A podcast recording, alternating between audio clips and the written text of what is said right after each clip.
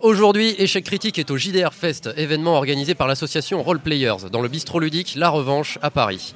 Nous allons demander aux participants un petit retour de leur expérience sur l'événement et aussi parler du projet de web-série des deux fondateurs de l'association. Nous sommes Échec Critique, le podcast qui aborde le jeu de rôle sans pression.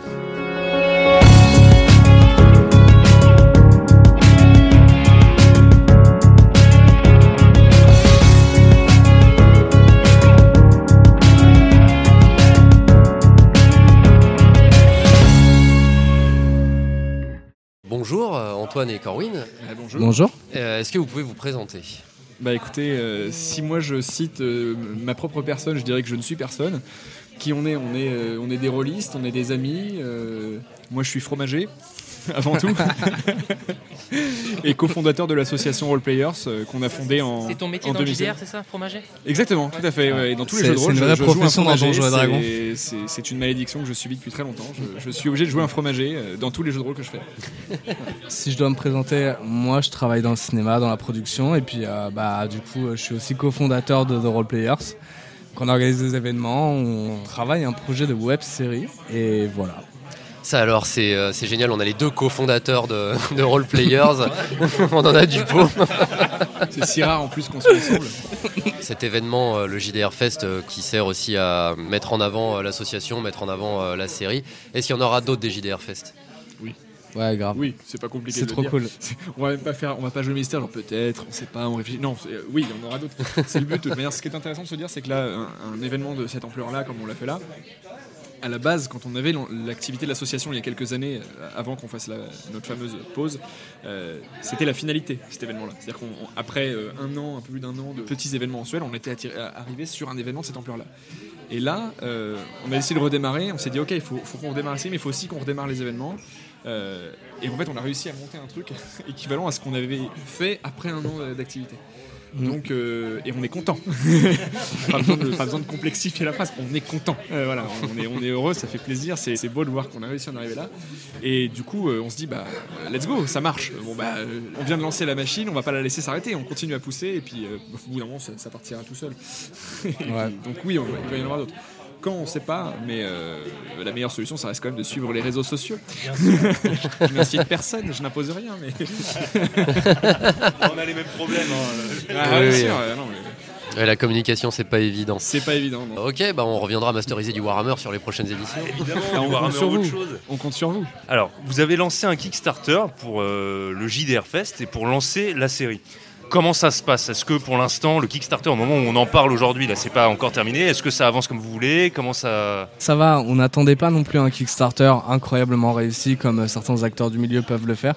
L'idée c'était vraiment de se dire euh, comment nous, à notre échelle euh, de gens pas connus du tout, comment on réussit un Kickstarter, comment on trouve un objectif qui soit un peu minimal, entre guillemets, qui nous permette de faire quelque chose, d'avoir un contenu de qualité, et en même temps, bah, du coup, de l'atteindre, quoi, tout bêtement. Donc, euh, non, franchement, là, ça va, on est à 81%. Oui, en fait, je pense que cool. je pense qu'on peut dire juste ça, même sans même s'embêter à parler, de, enfin, à donner notre avis autre.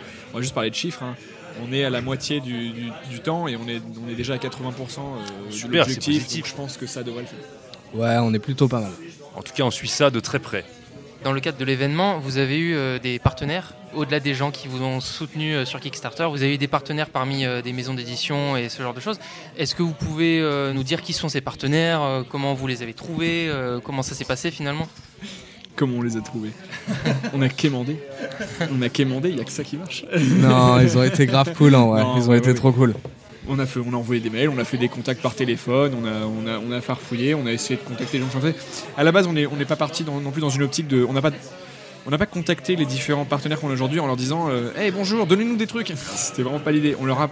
Nous, on était plutôt parti dans une optique de se dire euh, on a un projet, on a un événement aussi, on se dit que ça pourrait être cool de le faire avec d'autres gens. Euh, fait, c'est- bah, vous le savez, puisque c'est comme, ça qu'on- c'est comme ça aussi qu'on a démarré ensemble. C'est vrai. Mais, euh, mais en fait, on a fait comme ça aussi avec les autres partenaires. C'est on leur a envoyé quelque chose en leur disant euh, on a tel projet, on a telle idée, on veut faire ça. euh, on aimerait bien que d'autres gens y croient et se lancent là-dedans avec nous. Est-ce que ça vous tente? Est-ce que ça vous parle? Est-ce que vous avez envie d'y participer à une quelconque échelle? Soit participer concrètement au projet, soit si vous voulez juste participer à petite échelle, ça peut être nous donner un petit coup de main avec de la com, ça peut être ça peut être avec des avec des dons. Et en fait, effectivement, il y en a quand même quelques-uns qui ont répondu en mode bah, des dons, c'est bien. Mais est-ce qu'on les citerait pas, ces partenaires? Bien sûr qu'on va les citer, bien sûr. Ça a commencé tout simplement avec déjà les 12 singes, euh, qui est un éditeur de, de jeux de rôle qui fait. Grave, avec Jérôme. Avec Jérôme, ouais, tout à fait. Qui, qui a répondu, euh, qui a répondu présent, mais en, Ah, mais en deux secondes, quoi. C'est-à-dire qu'on a envoyé le mail, il a répondu, ouais, pas de souci, euh, je participe, on vous envoie des trucs.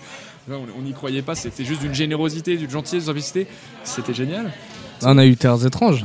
On a eu Terres étranges, bah oui, bien sûr, Terres étranges, bah évidemment, bah, qui, est, qui est un partenaire très proche, parce que finalement, parce que Johan, euh, on a, on a commencé avec lui quand on a commencé nos événements, et puis bah, lui, il, faisait, il sortait ses premiers manuels de jeux de rôle autour de Sombre, et du coup, euh, du coup bah, c'est trop cool de se retrouver 5 ans plus tard et de, de faire des trucs. quoi.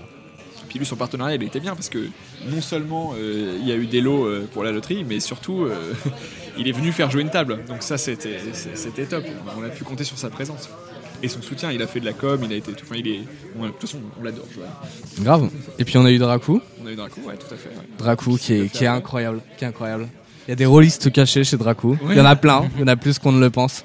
Et Bah, ils ça, c'est un sont trop cool. Parce que c'est pas des éditeurs de jeux de rôle, comme on dit, pas, ils sont pas versés dans, dans, dans le jeu à base, ils sont versés dans la bande dessinée. Et en fait, euh, en fait ouais, ils ont marché de ouf. Bon, après, quand on voit les, les thématiques de la bande dessinée, on comprend euh, pourquoi il y a des rôlistes cachés chez eux.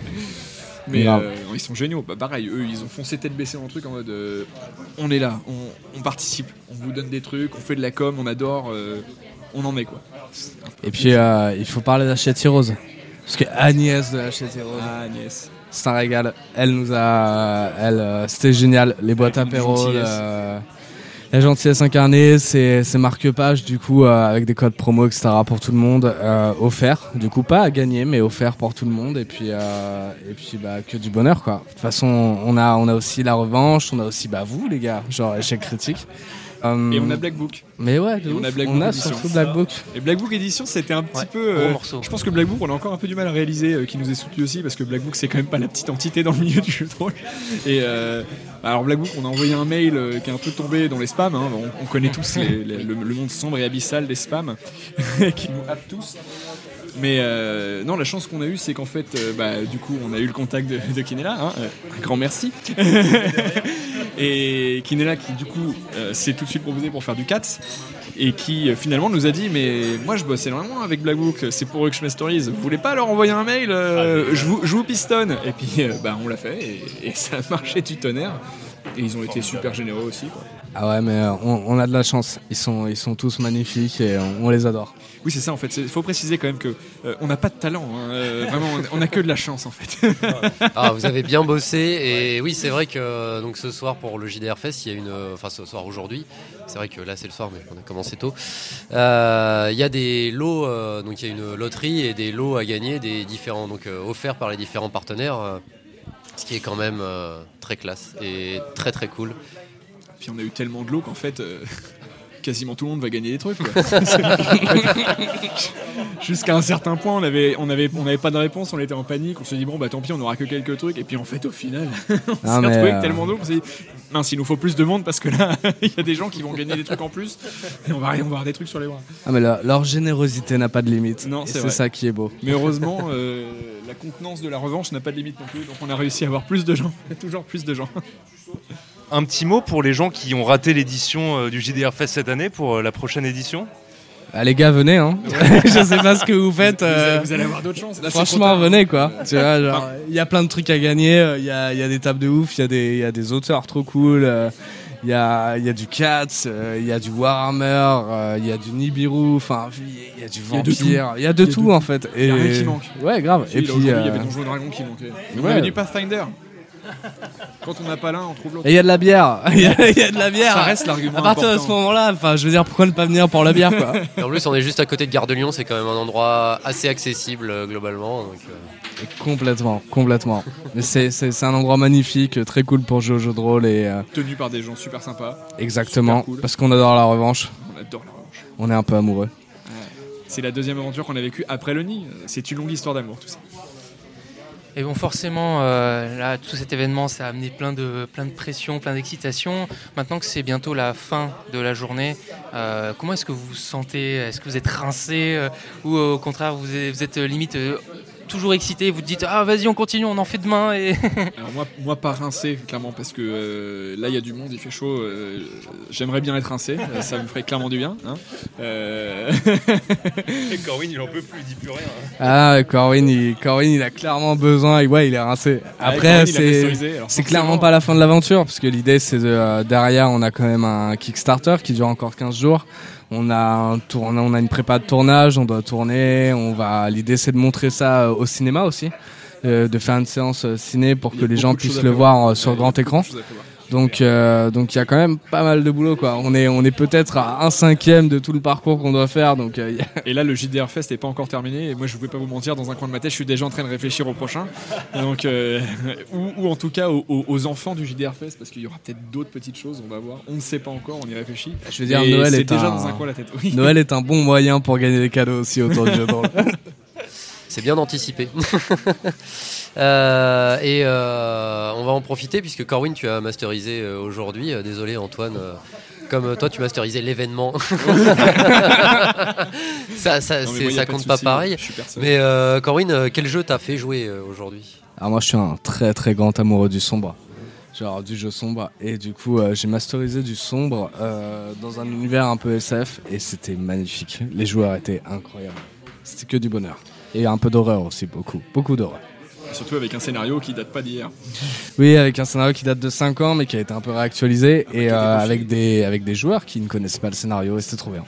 Et par rapport aux autres euh, éditions du JDR Fest, euh, vous pensez quoi euh, globalement de, de celle-ci? Puisque c'est, c'est un- ça a l'air plus grand du coup par rapport à ce que vous nous avez décrit. Mais au-delà de ça. Je pense qu'en termes de taille, c'est à peu près équivalent à ce qu'on avait fait la fois précédente. C'est peut-être un peu mieux organisé. Pourtant, étrangement, je pense que c'est organisé un petit peu plus, euh, dans un délai un peu plus court en fait. On a, eu moins de temps pour organiser celui-ci. Euh, mais très honnêtement, je, trouve que c'est presque plus une réussite que le premier. Ouais, grave. C'est enfin plus de partenaires, euh, plus de euh, plus d'échecs critiques. C'est ça qui est incroyable. Plus de tables. Plus de tables et euh, plus de jeux différents, plus de plus, Plus de, de plein de choses, plus de joueurs, plus de bière, enfin que du bonheur. Corwin, en tant que MJ, donc tu nous dis que ça s'est bien passé, alors ça on est vraiment ravis. Euh, T'avais quel profil euh, de joueurs, des débutants, des expérimentés? C'était quoi un peu le format des parties? Quelle durée? Euh, Comment ça s'est déroulé? Alors nous on a fait des parties de deux heures. Enfin en tout cas quand je dis nous c'est les joueurs et moi. On a fait des parties de deux heures et puis bah, on a eu des profils. en fait j'ai eu, eu tout. J'ai eu des profils complètement dans l'initiation avec des profils de gens un peu expérimentés et j'ai la chance d'avoir un scénario qui m'appartient pas, qui était un scénario du coup euh, euh, dérivé dans les forums de Terres étranges, du coup le créateur de Sombre et euh, du coup qui justement s'adapte vachement bien à des gens qui ne connaissent pas le jeu de rôle et des gens qui le connaissent déjà. Donc c'était vraiment cool. Et en termes d'aisance en, en tant que MJ, mais même en tant que joueur, parce que forcément tu es aussi joueur, euh, est-ce que tu as plutôt tendance à apprécier euh, justement de découvrir des nouvelles personnes ou en tout cas un nouveau MJ d'un côté ou de l'autre euh, et créer ton, ton perso ou voir des gens avec des nouveaux persos? Ou alors c'est plus plus à l'aise et même de manière générale tu préfères être sur une campagne que tu connais ou en tout cas un, jeu que tu connais et rouler sur tout ce qui se passe parce que bah, parce que t'as as déjà l'expérience? Alors moi je suis un, je suis un grand grand amoureux des one shots et je suis un très grand amoureux du fait de découvrir des gens à travers le jeu de rôle. Je pense que le, jeu de rôle ne pardonne pas d'une certaine manière. C'est-à-dire qu'à un moment l'immersion est tellement forte qu'on on fait des choix qu'on n'aurait pas fait en étant un peu plus réfléchi. Et euh, c'est génial de découvrir un peu des gens, justement, différents profils, à travers le jeu de rôle, à travers des séances plus ou moins longues. Et euh, je sais pas si j'ai répondu à toutes tes questions, mais ok, trop bien. C'est qu'elle était très développée, mais Elle était longue la question. c'est vrai que j'ai tendance à, à passer euh, trois plombes à dire quelque chose qui peut être dit en deux mots donc euh, voilà mais Non, merci beaucoup euh, pour cette réponse hyper efficace et, euh, et Ah, et puis il y, y a- un truc euh, qui est intéressant dans ce que tu dis, c'est le côté joueur pour le MJ. C'est que en fait, selon moi, mais je pense que Antoine partagera ce- cette vision, c'est que en, en fait le jeu de rôle c'est la création d'une histoire en collaboratif. Donc à partir de ce moment-là, en fait, euh, ouais, en effet, d'une certaine manière, il y a qu'un seul MJ, mais euh, mais on est tous là pour créer la même histoire, quoi. Mmh, C'est vrai. En fait, tout le monde n'a pas en charge les mêmes, les mêmes éléments de l'histoire, mais dans les faits, euh, tout le monde est là pour faire un peu la même chose. Construire, euh, construire un environnement et un beau récit. Pour toi, Antoine, est-ce que tu es plutôt euh, axé découverte, euh, nouveaux jeux, tout ça, ou plus euh, Les deux. En fait, euh, moi j'aime tout. Je suis pas dans le clivage. Je, je, je prends pas trop position. J'aime beaucoup les one shots parce que j'en ai fait plein avec Corwin, euh, euh, avec d'autres amis, notamment Harrison. On, en- a fait plein et j'aime beaucoup ça, notamment parce qu'effectivement, comme il le dit, le fait que ce soit des parties courtes avec un objectif à, court terme qui arrive vite, l'action en général se déroule un peu plus rapidement. Donc on, voit les gens dans des, moments un peu plus intenses prendre des décisions effectivement un peu irréfléchies parfois. Et c'est ce, c'est ce qui est un peu amusant. Après, j'avoue que euh, j'ai- j'aime tout autant jouer des campagnes, euh, refaire des parties qui s'enchaînent, construire un personnage long terme. Justement, j'aime bien les courts-métrages, euh, j'aime bien les films, mais j'aime bien aussi les séries très longues, euh, d'un son qu'elles se terminent bien. Euh, et j'ai des très bons souvenirs de campagnes qui ont été faites, que ce soit des campagnes fan- des campagnes d'Heroic Fantasy que j'ai fait quand j'étais au collège à l'époque avec Harrison. bon là, c'est la nostalgie qui, me fait revoir ça comme un très très beau souvenir. C'était peut-être très mauvais, mais, moi j'en ai un très bon souvenir. Et, aussi avec le père de Corwin, Frédéric, qui, m'a initié à des, systèmes un peu plus un peu plus un peu plus lourds comme l'appel de Cthulhu. Où ils avaient fait une, une- une campagne sur Walking Dead qui était euh, qui était fabuleuse. qui était- enfin, on, on en a des souvenirs de dingue. On- C'est vrai, c'est vrai. Enfin, on, on était sur un scénario, euh, je pense qu'on filait ça à des scénaristes de série, euh, ils n'avaient pas beaucoup de travail à faire, il y avait un spin-off monstrueux à faire, c'était dingue ce qu'il avait fait. Moi c'était un plaisir fou. Moi j'aime tout, moi, les, les- les one-shots, les quick-shots, les, les- les campagnes, tout. Je- Super. Bonjour. Nous sommes avec Charles et Gaëtan. Antoine, euh, joueur débutant. Frédéric euh, Sterzel, euh, meneur de jeu pour l'événement. Alors moi je m'appelle Chloé, je suis là en tant que maître de jeu sur City Hall. Est-ce que c'était votre première expérience JDR J'ai déjà joué à quelques jeux de rôle vite fait, mais euh, c'était vraiment des, des petits trucs, donc euh, là c'est vraiment une première grosse expérience, on va dire. Pour moi, non, parce que ça va faire euh, bien 6-7 ans que je fais du JDR régulièrement. La toute première, elle date d'il y a très longtemps, mais ça fait 5-6 ans que j'en avais pas fait, et là, ça fait euh, quelques semaines que je m'y remets. Depuis combien de temps tu pratiques euh, le jeu de rôle? Ça fait 42 ans que je fais du jeu de rôle, donc euh, Ça va faire à peu près 6-7 ans que je fais du jeu de rôle en amateur. Tu as testé quel jeu? Euh, c'était Warhammer. Pareil. Warhammer Fantasy, je crois. Ouais, c'est ça, ouais, euh, Warhammer Fantasy, ouais. Quel est le nom du jeu? Alors, c'est pas moi qui faudra poser la question.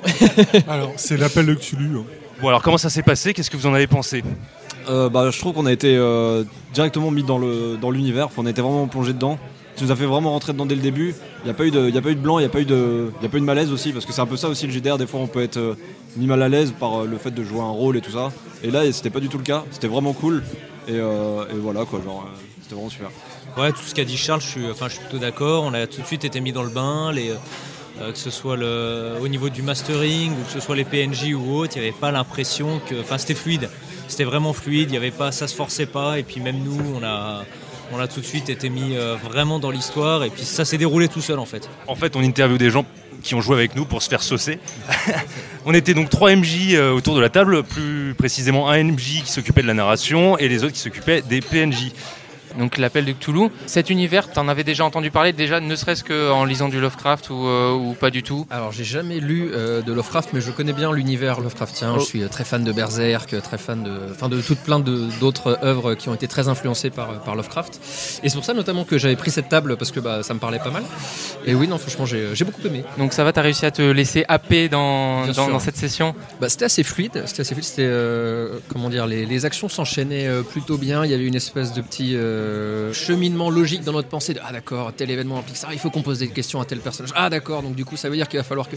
Et c'était euh, c'était très sympa. Après, euh, un petit peu. Donc, pas parler du dénouement, mais euh, voilà, on a on a pas eu la bonne fin. Donc euh, on en reste avec un petit poil de, de déception. Mais bon, ça c'est c'est de la faute des joueurs. hein, c'est de la faute des joueurs. Frédéric, comment s'est passée la, la partie de ton point de vue de MJ Euh, moi, c'était une très bonne expérience euh, déjà parce que bon, enfin, les, les- les joueurs sont vraiment rentrés dans l'ambiance.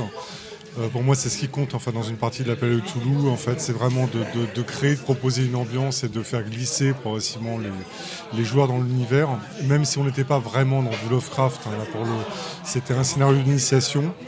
Euh, donc dans une colonie de vacances en 1920 où les joueurs jouaient des enfants et en fait bon c'est un côté très régressif hein, dans, dans le principe mais qui a très très bien fonctionné je pense que enfin, le- les, les retours étaient vraiment euh, très agréables en fin de partie D'accord. Donc c'était un scénario d'initiation, c'était un scénario euh, de ta composition ou c'était un scénario qui est édité? Non, c'est un scénario euh, qui a été proposé par la main d'Oberon, en fait, euh, qui recense enfin, pas mal, qui a une scé- scénariothèque assez importante. C'est un scénario qui a été primé, que j'avais déjà fait jouer une fois, que j'avais vraiment apprécié euh, parce que je le trouvais très simple pour un scénario d'in- d'initiation et, et très très ouvert en fait pour pouvoir apporter des compositions personnelles. et- Est-ce que tu sens que tu as donné une petite étincelle d'amour et d'intérêt euh, aux, aux joueurs J'ai pense que oui, j'ai eu que des retours positifs sur les deux parties que j'ai faites. On m'a dit c'était vachement cool. C'est un jeu de rôle qui est un peu différent parce que c'est pas forcément que du combat, c'est pas du tout l'univers habituel du jeu de rôle avec euh, l'univers fantastique médiéval. Donc c'est vraiment très différent, c'est plus de l'enquête. Et du coup, même si on a des moments où on a eu un peu de difficulté parce que les enquêtes c'est toujours un peu compliqué, ça s'est vraiment euh, toujours bien passé, on s'en est bien sorti. J'ai l'impression que j'ai pas eu de joueurs qui sont décédés, ce qui est un bon point.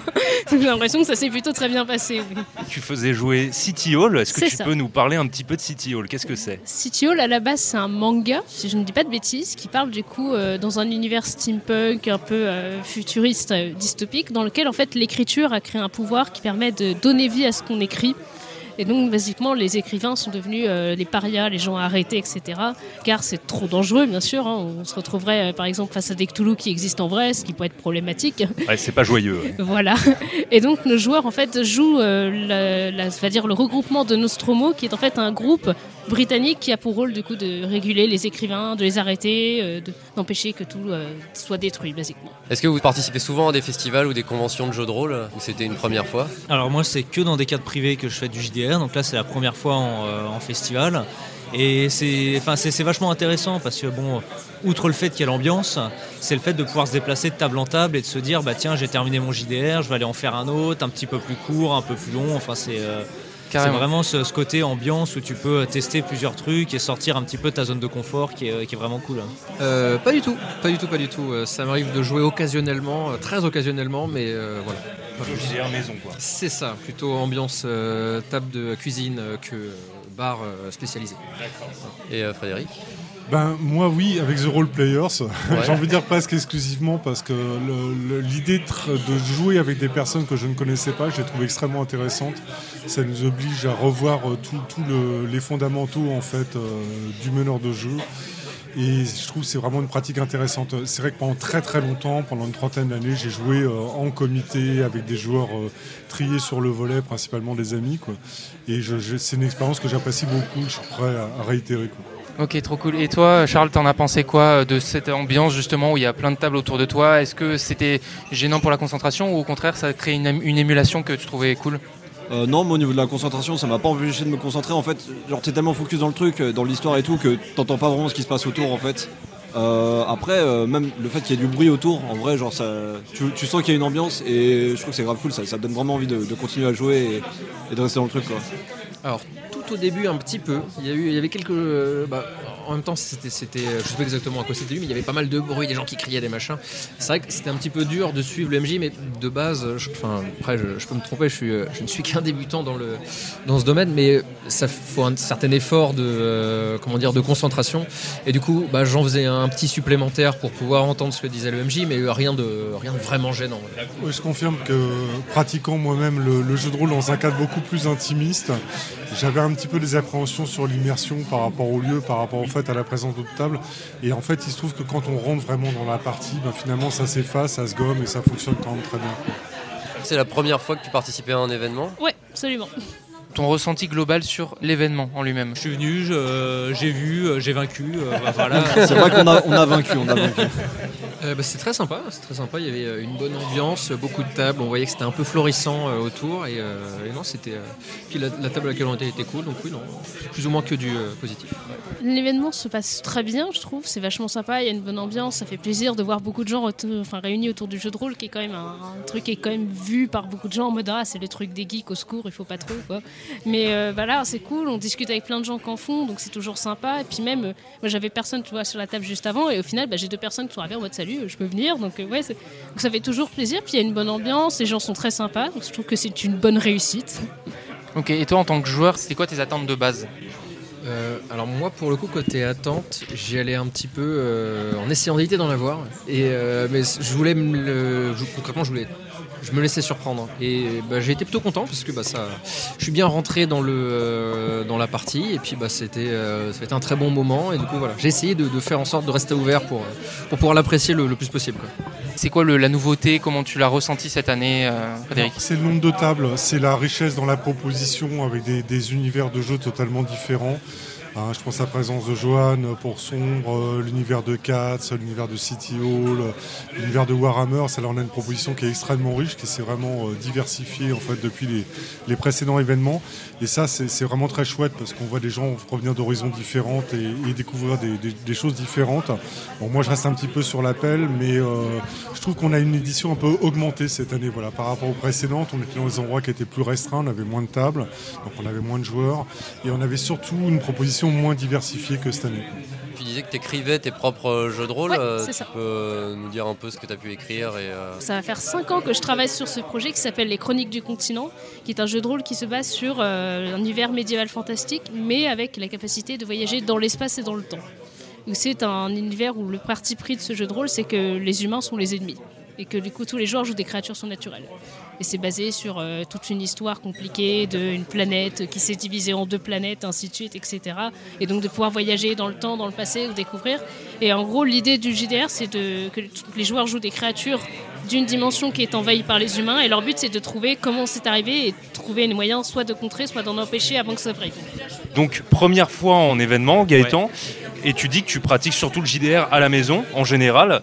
Est-ce que tu as trouvé des points positifs par rapport au fait de pratiquer le JDR en convention, en événement, par rapport au fait de le faire à la maison Euh, S'il fallait faire un petit comparatif. quoi. Si je devais faire un comparatif à la maison, déjà on est beaucoup plus posé. hein. On est beaucoup plus posé parce qu'on peut avoir une ambiance sonore qui va être choisie, qui va être, euh, qui va être euh, délimitée.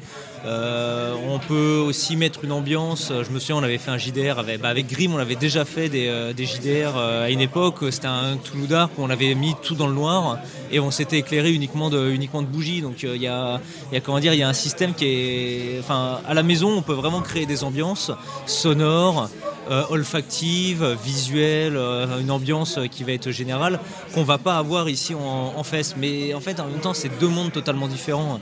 Là, on va, on va avoir une ambiance générale, on va avoir euh, le brouhaha des tables d'à côté, les rires, euh, les, peut-être les engueulades ou autres, la porte qui s'ouvre. euh, là, en plus, c'est c'est journée de manif, donc les CRS qui passent avec, euh, avec les sirènes et compagnie. Donc c'est- ça apporte autre chose en fait. C'est pas, euh, c'est pas dérangeant. J'ai pas trouvé ça dérangeant. hein. Oui, d'ailleurs, c'est vrai qu'on avait déjà joué ensemble et euh, d'ailleurs, j'en profite juste pour te remercier, Gaëtan, parce que c'est vrai que quand on a démarré le podcast, euh, justement, tu fais partie des personnes avec qui j'ai pas mal discuté et qui m'a aidé à développer des idées sur euh, certains points qu'on a pu aborder euh, dans l'émission. Toujours avec plaisir. hein. Comme j'ai pu l'évoquer un petit peu plus tôt, ce côté un peu florissant, au final, une fois qu'on a fini notre partie, eh ben, on furte un petit peu de table en table, et puis, ah, euh, ça joue quoi Un truc de, un autre truc d'Heroic Fantasy? Ah, là, tout à coup, on passe dans le Space Opera. Ah, boum, là, on passe dans le Slasher. Enfin, voilà, il y a vraiment. euh, on, se rend compte, au final, de la diversité euh, de ce que peut offrir le jeu de rôle dans ce genre d'événement où on n'a pas juste une table et ce qu'on avait prévu de faire. Où vraiment, on a tout en même temps. Le fait de rencontrer de nouvelles personnes, d'avoir vraiment un échange, d'avoir une ouverture et de pouvoir discuter, moi le JDR c'est une passion qui date depuis donc euh, maintenant 42 ans. Donc euh, je trouve ça vraiment super de pouvoir la partager avec des gens que je connais pas. Ça a été une appréhension les premières fois, mes premières expériences. Et je me suis rendu compte, euh, comme je disais tout à l'heure, ça permet de revoir les fondamentaux, d'avoir une autre approche et d'avoir une ouverture sur les autres et finalement de découvrir, euh, de partager une passion commune avec des gens qu'on ne connaît pas forcément et donc de créer du lien en fait avec ce type d'événement. Je dirais que c'est peut-être le fait de ne pas connaître les joueurs, au risque d'être surprenante. Mais en fait, quand je travaille sur mon propre jeu de rôle, quand je le masterise, je suis toujours face à des joueurs que je connais, avec qui je suis très proche, et qui du coup vont toujours chercher tous les détails, la petite bête, et toujours à contrer ce que je vais leur dire sur tel point ou tel point. Donc très souvent, en fait, moi je me retrouve en mode, bah, euh, faites ce que je vous dis, enfin s'il vous plaît. Sinon, on, ne peut pas avancer. Et là, du coup, bah, c'est comme je suis avec des gens que je ne connais pas, j'ai l'impression que j'ai pas euh, cette pression de me dire, ok, il faut que je trouve un moyen de contrer absolument tout ce qu'ils vont me dire. Et du coup, on avance plus dans un jeu de rôle, on a vraiment le côté ensemble dans la même direction, même le MJ, et le du côté, bah, les joueurs contre le MJ, qui est peut-être un truc qui me plaît un peu moins. D'accord, mais du coup, tu as eu peut-être la sensation, voire le besoin de plus euh, les guider? Oui. Ok, et ça, c'était pas quelque chose qui te, qui t'a particulièrement gêné euh, aujourd'hui? Parce que Non, pas du on tout. a eu euh, Frédéric tout à l'heure qui masterisait euh, Cthulhu, Oui. qui nous disait que le truc qu'il trouvait cool dans les conventions, c'est que bah, comme euh, c'est une expérience nouvelle à chaque fois, c'est des gens nouveaux, Oui. ça permet aussi de revoir un petit peu les bases qu'on a nous sur le, les JDR qu'on pratique. Et en l'occurrence, dans, bah, dans l'événement, un JDR que tu as pu peut-être faire avec d'autres personnes qui étaient plus habituées, qui plus connaisseuses, et là de devoir les, les- les guider. Est-ce que tu en as ressenti plutôt du positif Oui, ça donne en fait l'impression que quand tu comprends, enfin quand tu vois des joueurs qui du coup ne connaissent pas trop mais qui sont pas perdus, tu te dis j'ai bien fait mon taf. Et ça c'est vachement cool. Tu C'est un peu le côté vas-y, j'ai tout bien préparé et du coup tu te dis c'est bon, on avance bien et tout. Et ça ça fait plaisir parce que c'est les gens qui connaissent pas qui tentent l'aventure et de se dire ok j'ai réussi à les faire aimer, euh, je trouve c'est génial quoi. Est-ce que t'es plutôt nouveau perso, nouveau jeu de rôle, une sorte d'explorateur, t'aimes bien tester plein de jeux différents, ou est-ce que t'aimes bien plutôt au contraire rester sur tes jeux de cœur avec tes persos de cœur qui ont une longévité? Bah, en fait, ce, ce moi j'ai trouvé vachement intéressant dans cet exercice-là, c'est que euh, ton personnage, quand tu vas l'avoir sur une campagne qui va durer deux semaines, trois semaines, six mois, un an ou plus, euh, bah, tu vas finir par avoir des mimiques qui vont revenir. Tu, euh, vas lui créer, comment dire, une, tu vas lui créer un état d'esprit, tu vas lui créer, une histoire, lui créer tout un tas de trucs qui vont faire que quand tu vas prendre ce personnage, tu vas t'en imprégner. Là, c'est un personnage totalement neuf, donc pour moi, c'est pour moi, c'est une page blanche. Donc euh, si, je, si par exemple mon personnage là dans le JDR actuel Star Wars que je fais, et qui est euh, un mec ultra speed, en- toujours en train, de, en train de tirer dans tous les sens et compagnie, là j'étais un peu plus posé, j'étais un peu plus euh, même euh, le personnage un peu couillon de la bande qui essaye de... Non, c'était moi le gros couillon. Non, non, toi, toi, t'étais l'abruti, moi j'étais le couillon. c'est- Et euh, il y avait le. Enfin voilà, c'est en fait chaque personnage, je le, je le conçois à chaque fois comme une, euh, comme une nouvelle page. Comme vraiment un nouveau style d'écriture, un nouveau style euh, d'acting et compagnie. Sinon, à chaque fois, tu es toujours dans le même rôle, dans le même truc. Tu as fait une fois le- un personnage de bourrin, tu feras toute ta vie des personnages de bourrin. Il n'y a pas. euh, Enfin, c'est pas intéressant, je trouve pas ça intéressant en soi. Charles, toi, première grosse expérience, comme tu le disais, est-ce que ça a été compliqué d'appréhender un nouveau personnage dans le cadre de cette euh, campagne? Ou alors euh, tu as très vite compris l'idée de ce que tu avais sous les yeux et tu t'es laissé mener en fait finalement Ouais, non, j'ai très vite compris euh, le, bah, déjà comment fonctionnait mon personnage et tout ça. Puis même euh, la feuille de personnage, en fait, t'as un peu tout qui est, enfin, pas expliqué, genre, t'as pas tout un paragraphe qui écrit, ouais, tu dois jouer comme ça et tout. Mais c'est assez détaillé, je trouve, c'est assez détaillé pour, pour te dire comment tu dois être dans ton personnage. Et ouais, non, il y, y avait problème à ce niveau-là, quoi. J'aime bien expérimenter, j'aime bien découvrir. Par exemple, je connais pas Cats et je serais ravi de pouvoir jouer une partie sur un jeu dont, dont, dont je connais absolument pas l'univers. Euh, pareil pour CTO, j'aime bien le côté un peu steampunk, je suis un gros fan d'Otomo, donc euh, j'aimerais bien découvrir. euh, et non, non, je suis vraiment pour la découverte. Alors à côté de ça, c'est vrai que j'aime bien euh, proposer pour, en guise d'initiation des jeux que je maîtrise bien. Bien sûr. Ce qui, ce qui est toujours facilitant, mais je suis très très ouvert à tout ce qui est euh, nouveaux jeux et nouvelles expériences. quoi. Très bien. Et toi, Antoine, dans ta euh, découverte ou dans ta reprise du jeu de rôle, est-ce que euh, tu te vois euh, pratiquer des JDR où tu gardes un perso très longtemps et il évolue dans le temps, ou est-ce que c'est quelque chose qui t'intéresse moins par rapport au fait d'en découvrir plein de nouveaux? Les deux sont pas incompatibles, cela dit. Euh, mais- oui, oui, du coup j'ai envie de dire les deux. A priori en garder un, c'est vrai que ça facilite un petit peu le... Parce que du coup en, en tant que débutant, c'est vrai que c'est parfois un petit peu dur de, de vraiment, entre guillemets, jouer RP et de vraiment se mettre à la place du joueur. Au final, on se rend compte, enfin je me rends compte que des fois quand je joue, je fais Ah mais non mais ça c'est pas vraiment ce qu'aurait fait mon personnage, c'est ce que je ferais moi. Ouais. Et, euh, mais en même temps, avoir ce petit vent de fraîcheur, ce petit ah d'accord, un univers que je connais pas, un personnage que je vais devoir euh, apprivoiser en une seule partie, ça peut être sympa aussi. Donc j'aurais envie de dire les deux. Je dirais plutôt euh, personnage sur des longues campagnes, mais euh, aussi recommencer plein de fois le même JDR. En fait, je préfère rester sur ceux que je connais, mais comme j'adore créer des personnages, je suis en mode vas-y, un nouveau perso, pas de problème, un nouveau groupe sur ce même JDR que j'ai fait quatre fois, mais oui, continuons, ça ne me pose pas de soucis. Voilà, c'est pour ça que nous on joue depuis des années à Warhammer et qu'on n'a pas Oui. encore fini d'explorer toutes les facettes du jeu. En même temps, il y a le temps avec Warhammer. hein. Ouais. Il y a de quoi faire. Aujourd'hui, il y avait donc énormément de, de tables. Là, on on était quoi, une, diz- une dizaine de tables, hein, c'est ça Ouais.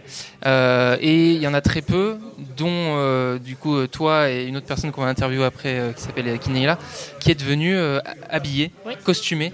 Euh, Est-ce que euh, c'est une pratique que tu euh, aimes faire de manière générale? Tu trouves que ça aide aussi bien toi en tant que MJ et euh, les joueurs, ou euh, c'était vraiment pour te faire kiffer et, euh, Je et- dirais euh, un mix des deux.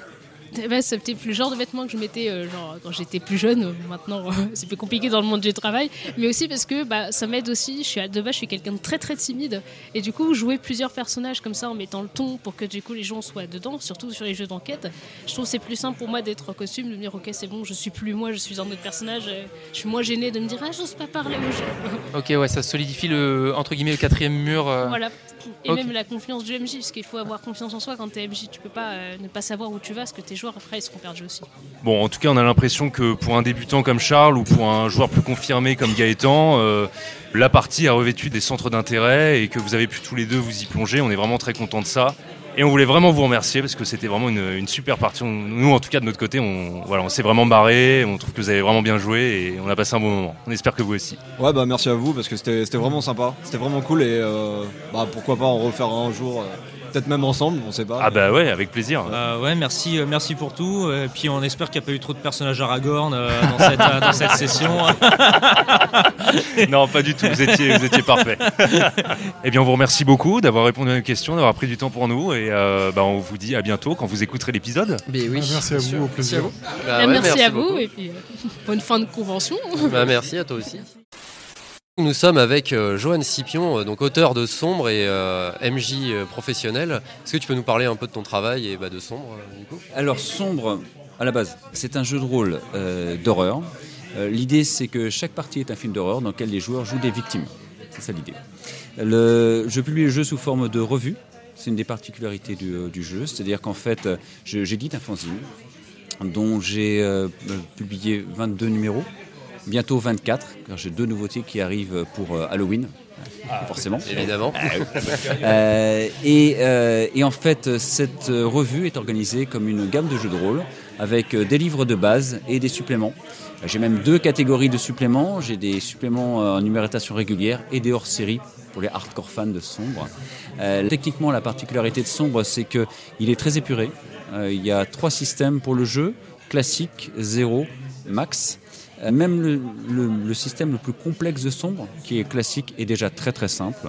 Euh, Zéro est ainsi une version simplifiée de, classique qui se joue avec des tuiles euh, et qui permet des parties notamment très courtes, en 15-20 minutes, ce que je fais au JDRS Fest en fait. Euh, et Max est une variante pour jouer euh, des actionneurs horrifiques, des films d'action et d'horreur dans lesquels on joue des victimes non pas ordinaires comme on le fait habituellement dans Sombre, mais des victimes badass, euh, comme dans Predator. Je vois que ça vous parle. Comme dans Predator, cet excellent film. Et quant euh, au système classique, euh, sont, euh, donc, euh, le, premier système par lequel j'ai commencé, c'est un système qui est fortement orienté horreur psychologique parce que euh, euh, il s'articule avec un système de personnalité qui sont des guides de roleplay évolutifs de l'équilibre mental jusqu'à la folie en fait. Ça permet de, jouer des personnages qui s'enfoncent petit à petit euh, dans les affres de la, euh, folie furieuse. Et euh, donc la gamme se déploie avec tout un tas de suppléments dans tout un tas de sous-genres divers et variés. J'ai publié des scénarios dans Apocalypse Zombie, un Alien-like, gros fan d'Alien, euh, des, euh, des survival forestiers, des scénarios dans lesquels on joue des jouets, dans lesquels on joue des chats, dans lesquels on joue des euh, adolescents et des préadolescents dans des films d'horreur des années 80, euh, dans lequel on joue euh, des flics de la Nouvelle-Orléans dans une adaptation de Lovecraft. Parce que je vois que, tu, as un Grimm, je vois que tu as un t-shirt à l'effigie de Lovecraft. Une multitude de scénarios et d'univers différents, du Frankenstein aussi, dans tous les genres et les sous-genres de la peur.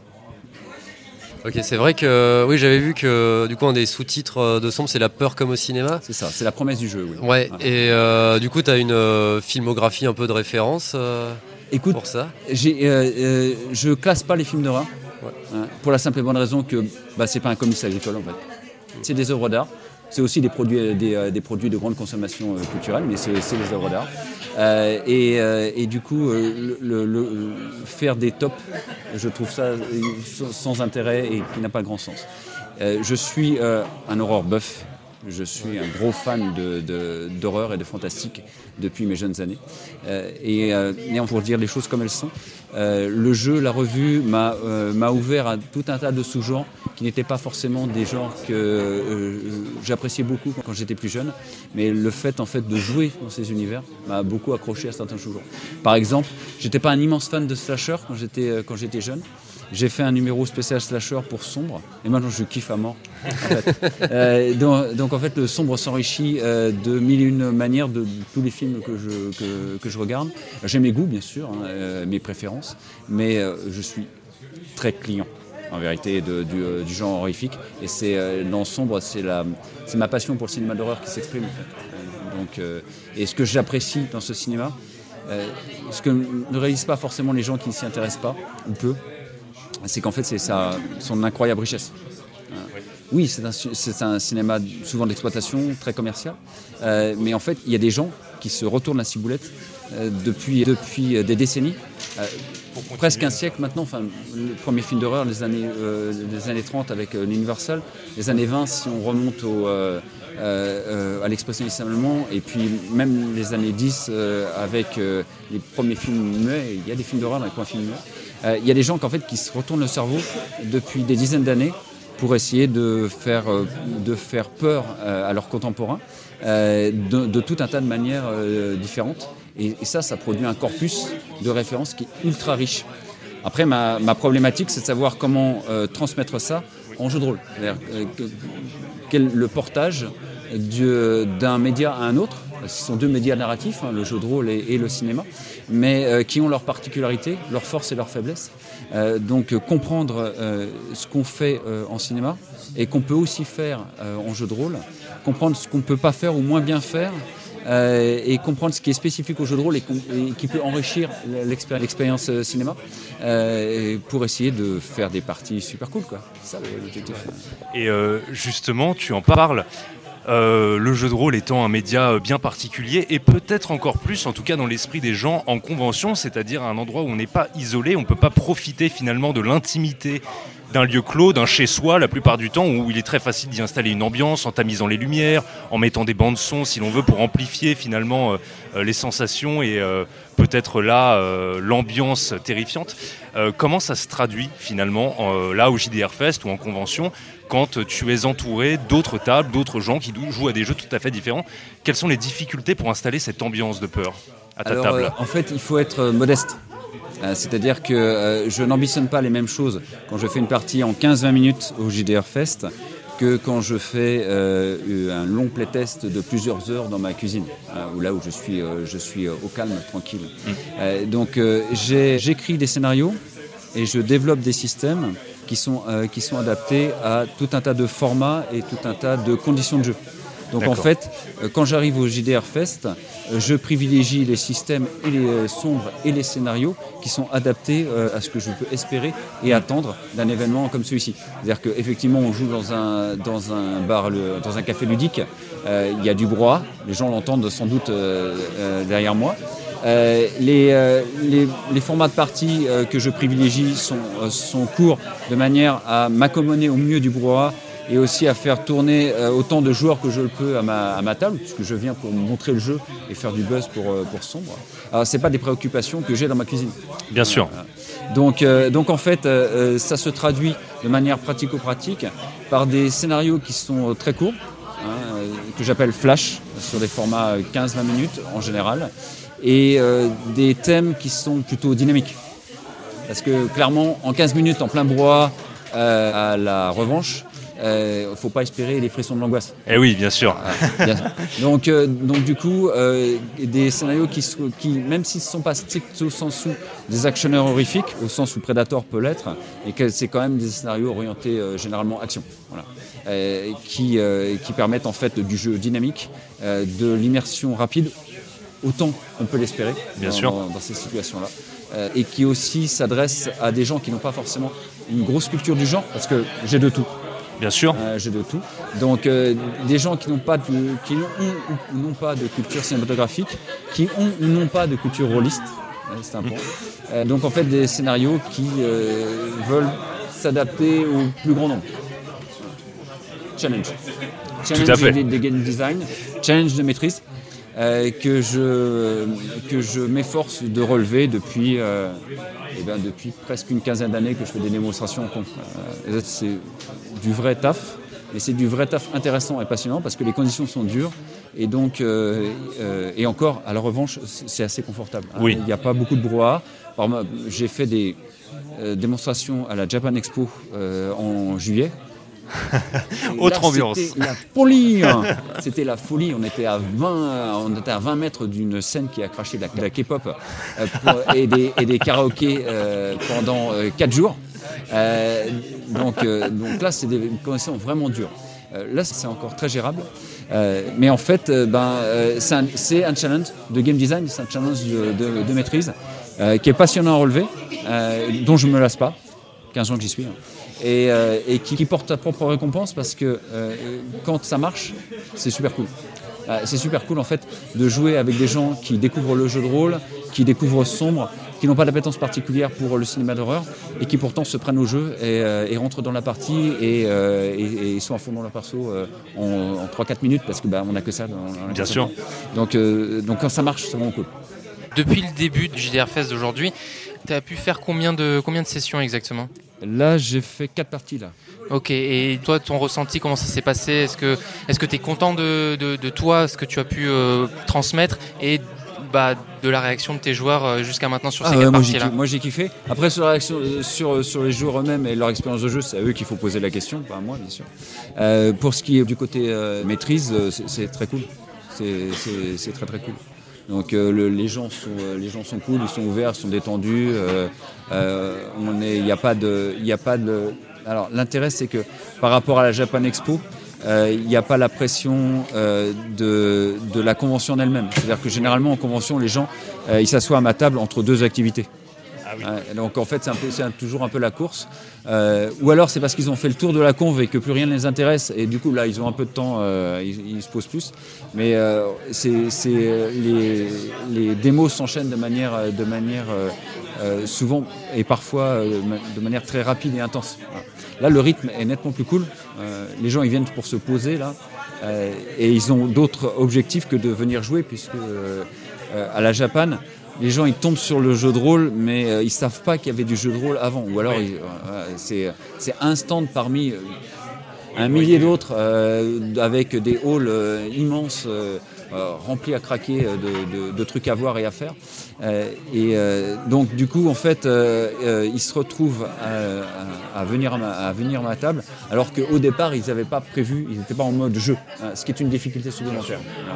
Tandis que, tandis que ici au JDR Fest, eh ben, euh, dans JDR Fest, il y a JDR, il y a Fest aussi, hein. Eh oui. mais il y a JDR. Euh, donc, euh, et, euh, et, et du coup, les gens sont venus pour jouer, ce, qui, euh, ce qui en termes de, euh, de temps de cerveau disponible et de bande passante euh, fait beaucoup de différence. Bah, c'est génial. En tout cas, merci beaucoup pour tes réponses euh, et pour, Eh, merci à vous. pour, euh, pour avoir accepté de participer à cette interview. Euh, Tout plaisir était pour moi. Bonjour euh, Kinella. Enchantée. Est-ce que tu peux te présenter tout d'abord? Bonjour, je suis une euh, rôliste d'à peu près une trentaine d'années Euh, et euh, j'ai découvert le jeu de rôle il y a à peu près une dizaine d'années. Et euh, malheureusement, ou bien heureusement pour moi, j'ai découvert le super jeu de rôle de Cats où on joue des chats euh, avec des super pouvoirs il y a à peu près 7 ans. Enfin, un peu plus, mais je le maîtrise en tout cas depuis 7 ans. Et euh, depuis, je suis en amour avec ce jeu de rôle. Alors, bah, pour commencer, est-ce que tu pourrais nous faire euh, bah, ton meilleur pitch de VRP pour nous présenter Cats Bien, c'est très simple. Si tu te ramènes en convention et que tu ne donnes aucun, euh, comment dire, euh, level max de joueurs que tu veux à ta table, tu risques d'en avoir à peu près 20 à 30, voire plus selon les conventions. Euh, pour présenter Cat, je dirais jouer des chats plus ou moins cons avec des super pouvoirs, sachant que les chats sont en fait les euh, maîtres des humains. On sait que la seconde édition de Cats, la mascarade, sort cette année. Voilà, quelle, a été ta participation sur cette deuxième édition? Comment tu as participé? Eh bien, ma participation a été euh, plus ou moins succincte parce que je n'ai pas participé du tout au texte. Ce sont des textes de l'auteur, que ce soit le lore, le système ou les scénarios. Et bien évidemment, euh, moi je suis euh, la première fan et la première groupie de Cats. Euh, le seul point où vous me verrez dans le, dans le livre, c'est dans les remerciements et je, suis très contente parce que c'est un, un gros pas pour moi, c'est une grosse patte, si on peut dire. Euh, mais j'ai beaucoup participé plutôt à la diffusion et à la promotion du jeu de rôle pendant 7 ans. Et pour moi, c'était vraiment quelque chose de très important. Donc j'ai vraiment miaulé pendant 5 ans auprès de bébés en disant Sortez le jeu Non, mais oui, parce que justement, le fun fact, c'est que tout le monde croit que Kinella est l'auteur de Cats. Oui, non, mais en fait, en vrai, je suis l'autrice. On m'appelle Mother of Cats même. Euh, c'est d'ailleurs devenu un grand gimmick avec euh, l'auteur parce que euh, peu importe les gens, euh, il y a des personnes qui, malgré tout, après deux ou trois euh, fois où je leur ai dit que je n'étais absolument pas l'auteur du jeu, me trouvent tellement passionnée qu'ils ont l'impression que c'est moi qui l'ai écrit.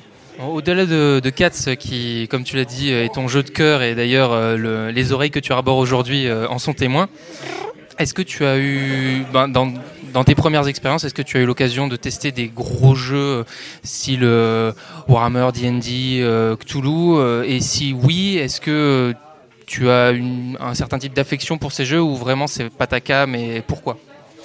Alors, jamais. J'ai joué une seule fois à Donjons et Dragons 5 et c'était dans le cas d'un actuel play qui n'a jamais été paru. Donc ça c'est très chouette avec Eudemian. Euh, c'était une première euh, campagne, on va dire, qui était assez sympathique, mais heureusement que j'ai dû quitter.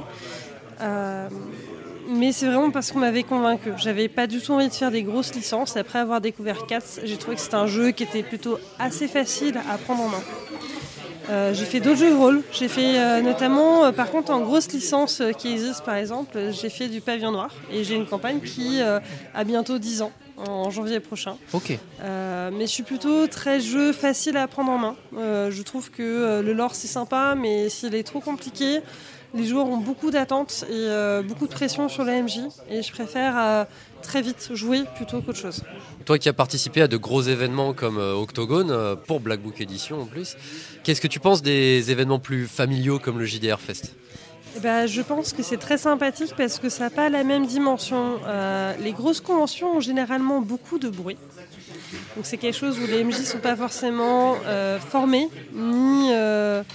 euh, on ne s'y attend pas la première fois, euh, avoir les oreilles qui pètent, euh, avoir une extinction de voix, etc. Euh, personnellement, j'ai fait beaucoup de conventions avec Opal Rollist et euh, à l'époque, j'étais dans le conseil d'administration en 2015, 2016, 2017 et euh, j'avoue que j'ai fait une bonne on a fait une bonne dizaine de conventions, voire vingtaine de conventions avec cette association par an. Je ne suis pas sûre toutes, mais on avait des petites conventions euh, très familiales, très locales et des grosses conventions. Et euh, il n'y a pas la même façon d'aborder le joueur. Le joueur qui vient dans des grosses conventions, généralement, est plus ou moins euh, connaisseur du jeu. Alors que dans des toutes petites conventions locales, on voit bien que les joueurs sont assez plutôt initiés avec une ou deux parties derrière, voire font leur première partie jeu de rôle. Et c'est très intéressant parce que euh, peu importe le moment où tu fais jouer cette partie jeu de rôle, tu n'es jamais préparé vraiment aux réactions des, des- joueurs. hein.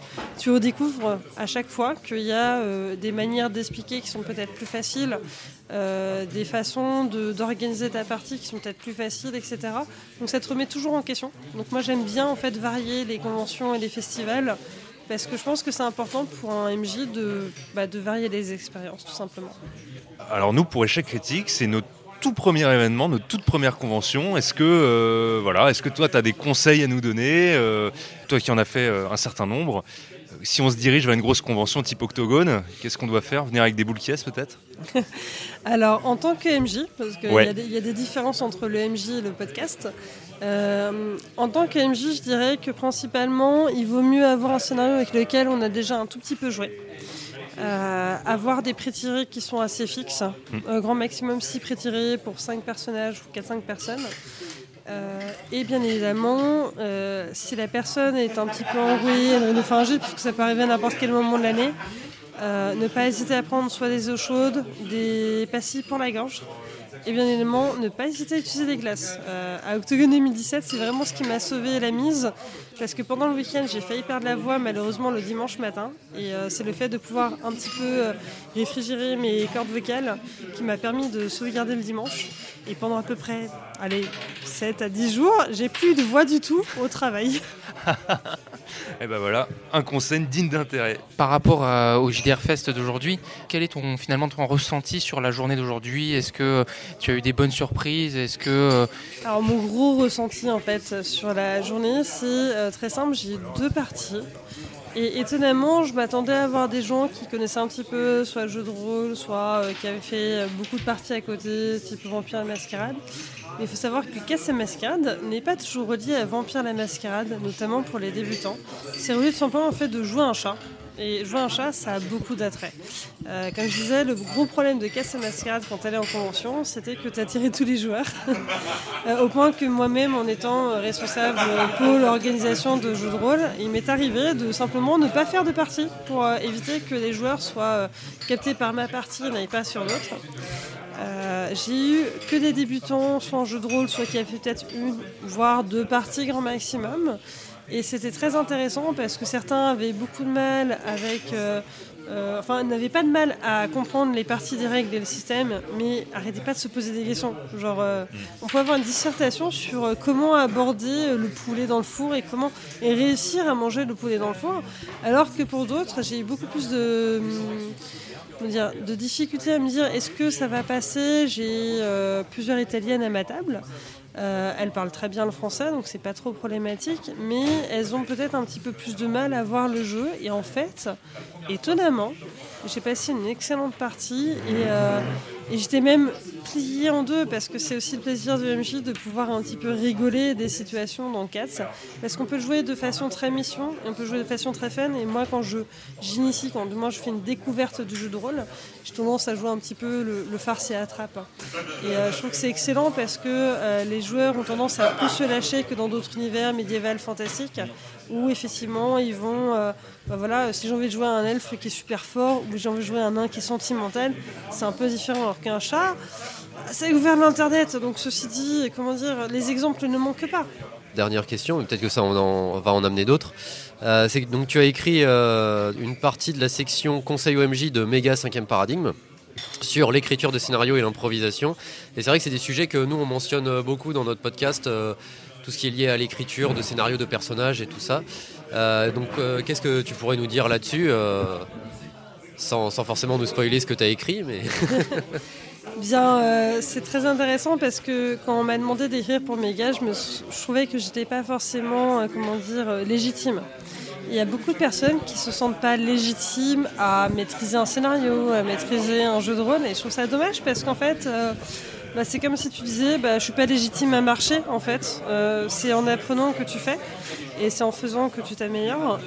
Et, euh, et je trouve ça un petit peu dommage de vraiment se réduire. Je veux dire, tant que vous n'avez pas essayé, c'est pas grave. Vous pouvez essayer une fois, arrêter pendant six mois et puis reprendre.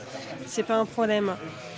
Euh, ce que j'ai beaucoup aimé dans Mega, c'était une, discus- une discussion qu'on avait eue avec Didier Gizerix. À l'époque, on parlait de la réédition de Mega, donc j'étais pas encore dans le, dans le circuit des, des rédacteurs. On parlait du fait que l'improvisation était importante pour moi dans 4, que je pouvais in- installer un scénario en moins de 3 minutes. C'est pas donné à tout le monde, c'est certes, euh, certain en tout cas, mais c'est pas forcément quelque chose qui ne peut pas être atteint par quelqu'un qui n'a pas l'habitude. Euh, le scénario, ça va être beaucoup de j'ai quelques idées. Il faut pas forcément trop le scléroser, on va dire, lui donner une structure qui est trop euh, rigide. Euh, il faut lui donner un début, une fin. Éventuellement, pour un bon scénario, je dirais qu'il faut, voilà, il y a le début, la fin, il y a trois obstacles sûrs. Et varier les possibilités qui peuvent arriver selon si vous voulez rajouter plus ou moins de bâtons dans les roues à vos joueurs. Euh, donc ça c'était vraiment la partie créée au scénario et euh, l'improvisation c'était plutôt ok vous avez un scénario, vous avez des joueurs et de temps en temps bah, rien ne va comme vous voulez. Vos scénarios vont aller euh, beaucoup plus loin que ce que vous pensez. Et je me rappelle toujours de ce scénario sur Arsène Lupin où j'ai demandé Ok, le méchant est dans le train. Est-ce que les roues du train sont pleines? Parce que je me disais, bon, bah, en 1800 et quelques, peut-être que les roues sont pleines encore. Euh, le MJ ne cherche pas à chercher sur euh, Google, il dit tout de suite que les roues ne sont pas pleines. Et donc je décide de mettre des bâtons dans les roues, littéralement. Et c'est pour ça que je parle bien de bâtons dans les roues. Et euh, je fais dérailler son scénario. Et c'est le cas, puisque c'est un train. Euh, eh bien, il a très bien rebondi ce qu'on appelle l'improvisation, c'est-à-dire, bah voilà, ok, tu as grillé mes étapes, mais je vais improviser et rebondir. Et rebondir, ça veut dire avoir deux, trois idées un petit peu derrière. C'est pas grave si on n'est pas parfait. Le principal, c'est d'écouter ses joueurs, parce que les joueurs, de temps en temps, vous les laissez juste parler, vous leur dites rien, vous mettez pas la pression, et vont vous sortir mes 5, 10, voire 20 pistes de euh, qu'est-ce qui aurait pu se passer si je fais telle chose. J'ai eu le cas dans Cats tout à l'heure et c'était magique parce que Il y a beaucoup de pistes auxquelles j'avais pas pensé et qui finalement, je me dis, ah bah ça aurait été sympa à développer. T'es une personne qui a participé à énormément de choses quand même, qui est très active dans le milieu du jeu de rôle, entre euh, Opal Rollist, euh, des mille et des cents, euh, donc voilà, Méga 5 Paradigme, ou le concours Il était une fois un petit jeu de rôle. Ah oui, vous avez vraiment fait vos, vos devoirs là. On a bien bossé, ou euh, bah, du coup le festival du jeu de rôle d'auteur, qui est, euh, de ce que j'ai compris, en stand-by euh, pour qui l'instant. un, qui est un projet que j'espérais relancer. Malheureusement, les personnes qui sont à l'origine du, on va dire, du groupe originel que j'avais regroupé sont, ont chacune un petit peu peut-être rejoint d'autres horizons. Donc je suis en train de remonter le groupe et il faut que, surtout que je trouve un lieu. Euh, mais c'est quelque chose qui me tient à cœur, donc euh, peu importe si ça prend 10 ans, je le ferai quand même. En tout cas, c'est un beau projet et, euh, et on a hâte de le suivre. ouais. C'est parfait pour nous, en tout cas. Merci et puis bah, à bientôt. À bientôt. À bientôt Vous mentionnez le fait que vous alliez bosser sur une web série donc euh, liée au jeu de rôle. Est-ce que vous pouvez la présenter euh, un peu plus en détail?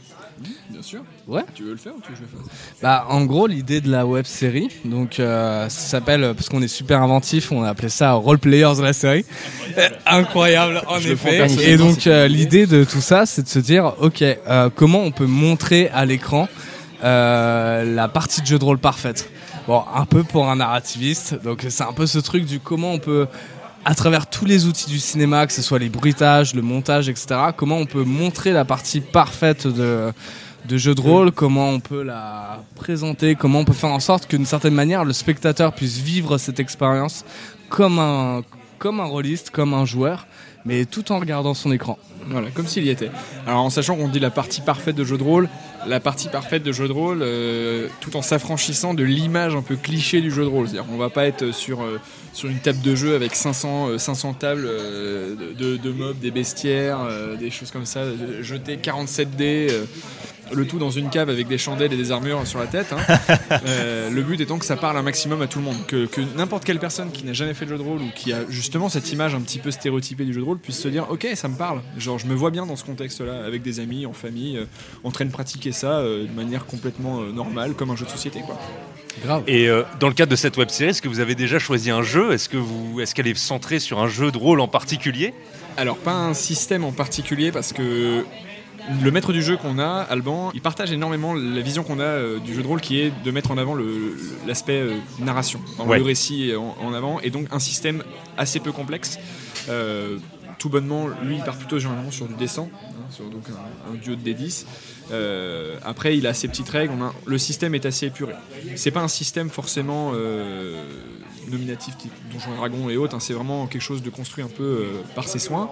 Euh, après, c'est surtout l'univers qui va changer, puisque le, le but étant pour l'instant pas de mettre en scène des, campagnes de jeu, donc avec des épisodes qui se suivent en parlant du même univers, c'est vraiment d'avoir euh, à chaque fois une session de jeu qui correspond à un univers, un scénario, des personnages, et qui vont changer à chaque fois. Le but étant de montrer la, polyvalence et la, multiplicité de ce qu'on peut faire dans le jeu de rôle. Ouais, l'idée c'est de montrer que le jeu de rôle c'est plein d'univers, que tu peux aller vers du steampunk, western, heroic fantasy, horreur, contemporain, enquête, n'importe quoi, et que bah du coup euh, il y a autant d'univers à explorer qu'il y a de jeux de rôle quoi.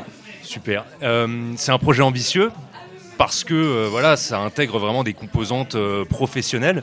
Et comment vous êtes entouré pour faire tout ça? C'est-à-dire entre les acteurs, les maîtres du jeu, mais également tout ce qu'il y a besoin pour tout ce dont il y a besoin, tous les métiers nécessaires à faire bah, une web série de qualité. Comment vous avez trouvé ça? Ça, c'est lui.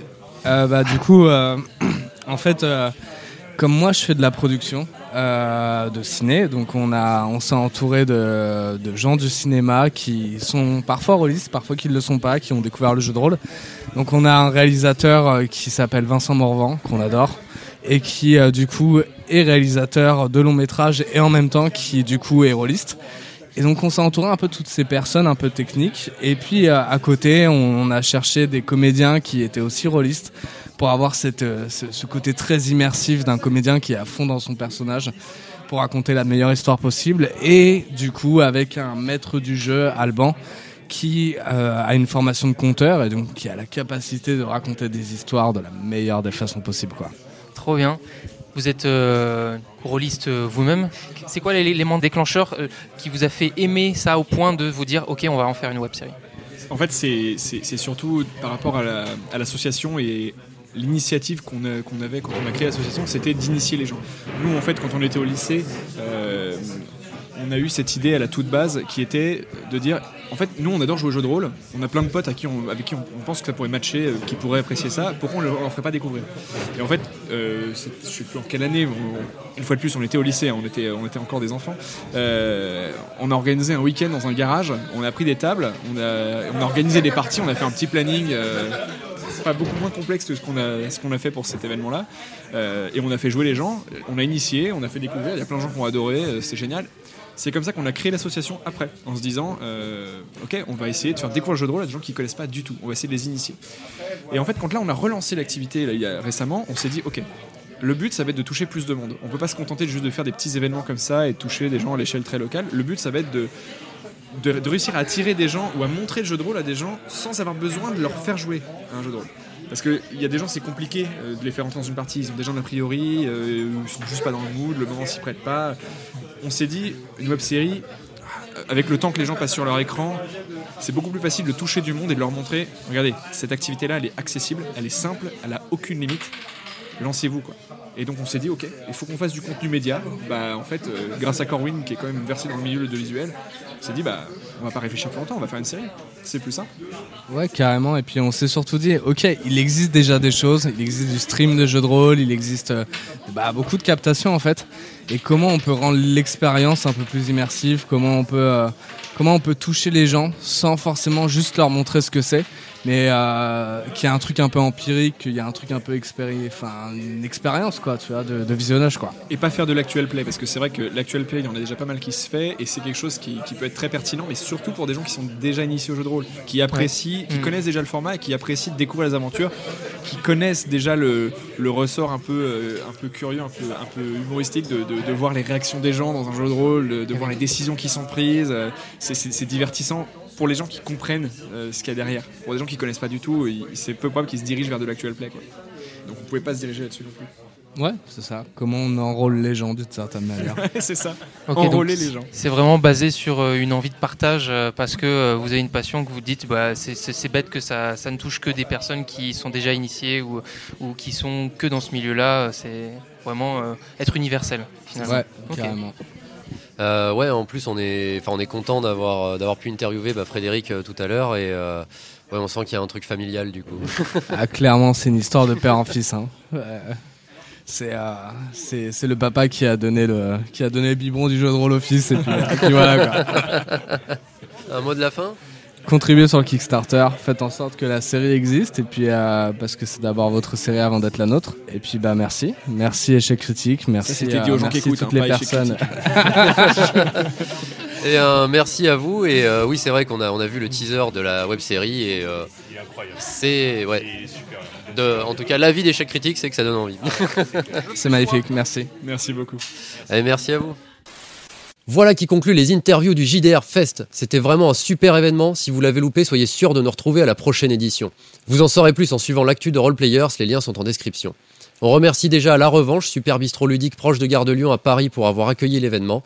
Ensuite les joueurs que nous avons interviewés, à savoir Charles, Gaëtan et Antoine, les MJ, Johan, Chloé, Kinella, Corwin et Frédéric. Nous n'avons pas eu le temps d'interviewer tout le monde, donc bravo aux autres MJ présents. Alban pour Vampire la Mascarade, Étienne pour Pathfinder et Harrison pour Nibiru.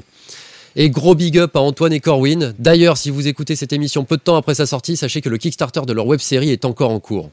Sur ce, on vous laisse et on vous dit à dans trois semaines pour toujours plus de RP avec échec critique. Salut. Salut Ciao